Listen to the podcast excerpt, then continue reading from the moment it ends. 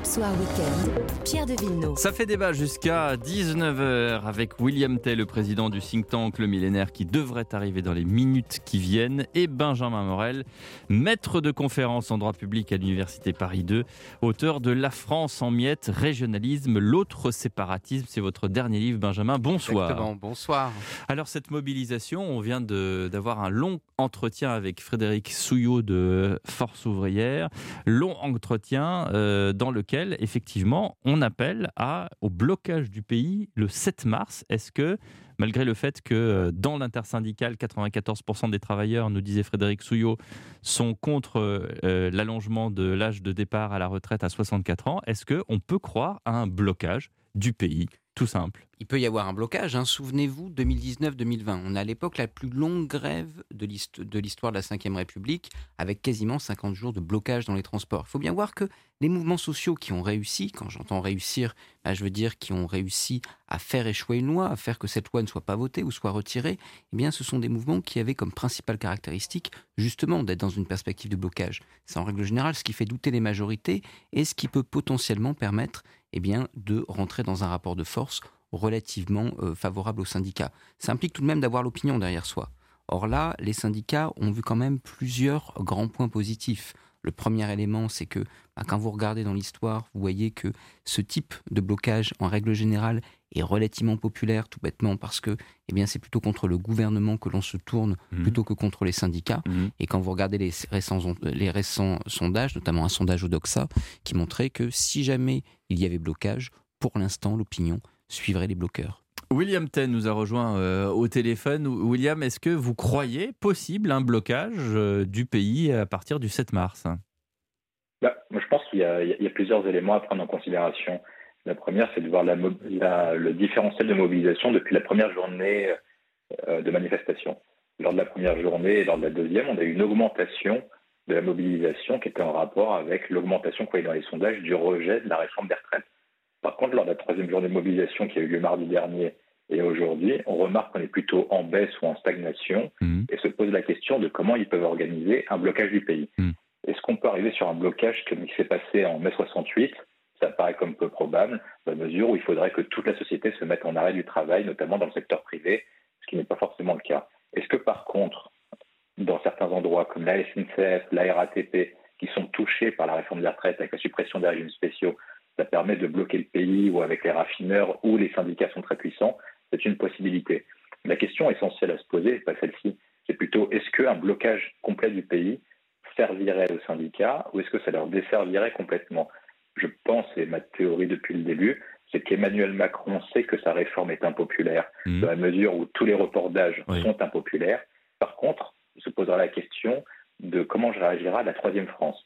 Vous avez toujours euh, le premier point, enfin, vous avez toujours, d'habitude, depuis les mobilisations, surtout la réforme des retraites de 93 jusqu'à 2010, vous aviez toujours deux France. La France qui soutient le gouvernement et la France qui est contre. Et lorsque vous aviez une réforme qui repoussait l'âge de 60 ans à 62 ans, par exemple, en 2010, vous avez toujours 40-45% de la population qui soutenait le gouvernement. Ce qui n'est pas le cas aujourd'hui. Actuellement, vous avez plutôt trois France. Une France d'un tiers qui soutient le gouvernement, mmh. 40 à 45 qui est contre le gouvernement, qui représente les électeurs de la France insoumise et du Rassemblement national, et la troisième France que j'appelle la France du travail. Cette France du travail est contre la réforme des retraites, mais ce n'est pas pour autant qui sont pour les blocages et pour le projet de Martinez et de Mélenchon. On a quand même 70% à peu près, les chiffres tournent autour de 70%, ça ne descend mmh. pas des gens qui sont contre la réforme des retraites. Donc on peut s'attendre aussi à un blocage du pays. Après, combien de temps, on ne sait pas, mais ça va être à nouveau un blocage à la fois dans les aéroports, dans les gares, dans les raffineries, dans les... Enfin, tout, tout ce qu'on a connu, notamment en novembre dernier. Et dans d'autres périodes de l'histoire, vous avez rappelé mai 68, mais il y a eu des, périodes euh, euh, beaucoup plus récentes. Euh, bah, dans ces 70, vous en avez 40% qui sont très opposés. C'est mmh. ce que j'appelle la France qui est contre le gouvernement.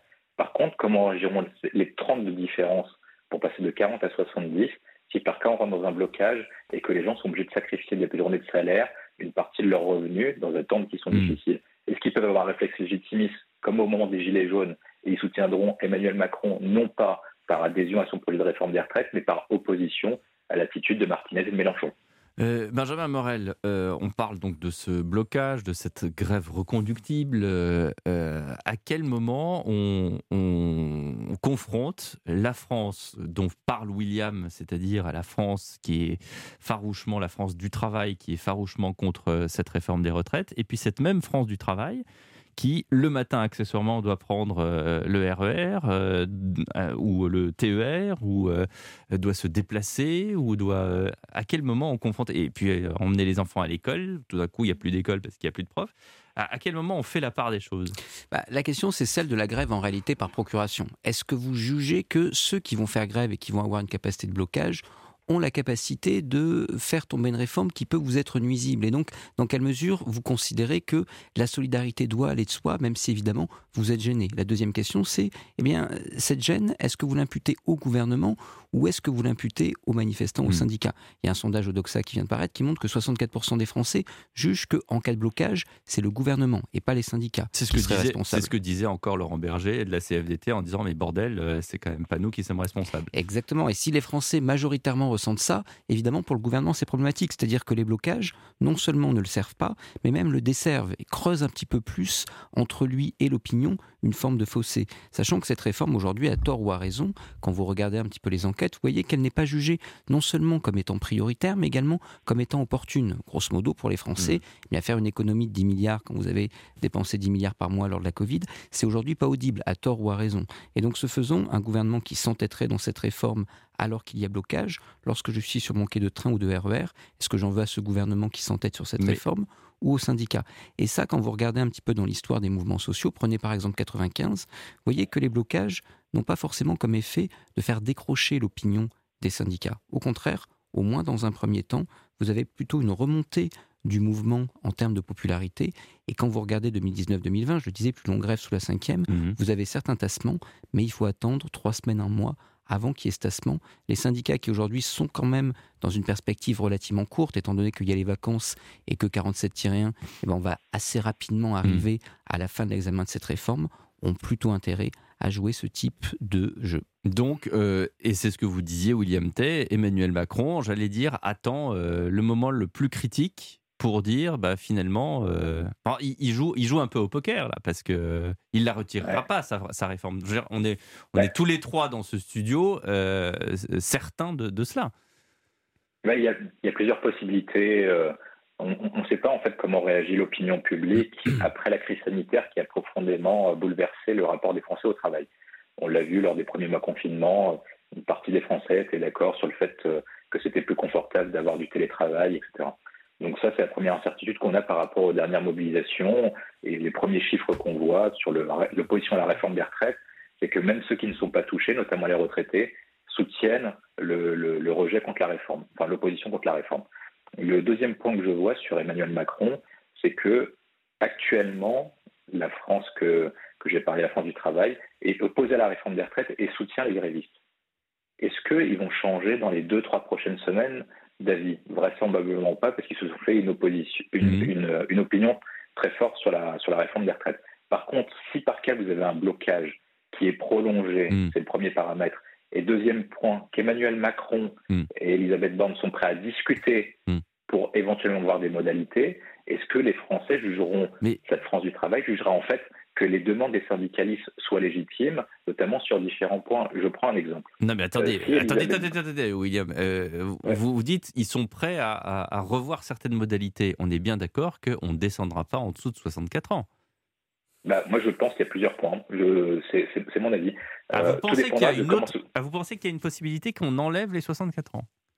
Bah, Moi, j'émets plusieurs hypothèses. la première, c'est si Emmanuel Macron dit les, 64 ans est une direction pour le cap de 2032, mais qu'il euh, faut faire par étapes et qu'on reste sur 63 ans pour 2027 et qu'on instaure une clause de revoyure à la fin du quinquennat. Mais ça, c'est ce que, voulaient, ça, c'est ce que voulaient les républicains au départ.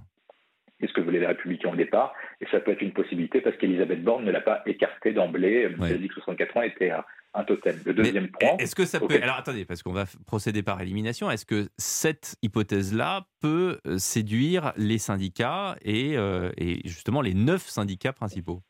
Bah, moi, le, syndicat, les syndicats, moi je pense que tous les syndicats sont opposés à tout report de l'âge. Par contre, est-ce que, est que la troisième France que j'évoquais, la France du travail, qui actuellement soutient les, syndicalistes et les grévistes, vont pas passer dans le camp du gouvernement en se disant bah, le gouvernement a fait un pas et les syndicalistes en veulent toujours plus, donc leurs demandes sont légitimes en prenant ce qui s'est passé lors des grèves de raffinerie totale, lorsqu'on a vu les salaires de, des raffineurs, etc. Le deuxième point que je vois, ce qui peut être une possibilité pour Emmanuel Macron, il faut regarder les calculs en matière d'économie, mais admettons qu'on considère que les Français se mobilisent sur la question de l'injustice.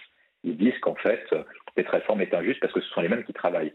Emmanuel Macron peut très bien dire, sur le modèle de la réforme Touraine, eh ben, ce qui compte, ce ne sont pas la durée de l'âge, l'âge légal de départ, mais la question du nombre d'années de cotisation. Et dans ce cas-là, on reste sur 43, voire 44 ans, mmh. que ceux qui ont commencé à travailler plus tôt partent plus tôt, et ceux qui ont commencé à travailler plus tard partent plus tard. Ce serait une réforme à la fois juste pour la France qui travaille dans les métiers manuels et la France qui travaille dans les métiers intellectuels, auxquels on peut travailler plus longtemps dans les métiers dits intellectuels ou de bureau ou de service, qui sont un peu moins usants et un peu moins fatigants que les métiers dits manuels. Et si Emmanuel Macron propose ça, je pense qu'il propose uniquement s'il est dos au mur, un peu comme lors de l'époque des Gilets jaunes en décembre 2018. Et bien à ce moment-là, est-ce que cette troisième France se retourne pas en se disant les syndicats font des demandes exagérées et démesurées et ne sont là non pas pour sauvegarder hmm. l'équilibre général du système, sauvegarder nos retraites, mais ils sont là uniquement pour protéger les régimes spéciaux, leurs propres intérêts, leur propre base électorale C'est une question que je formule.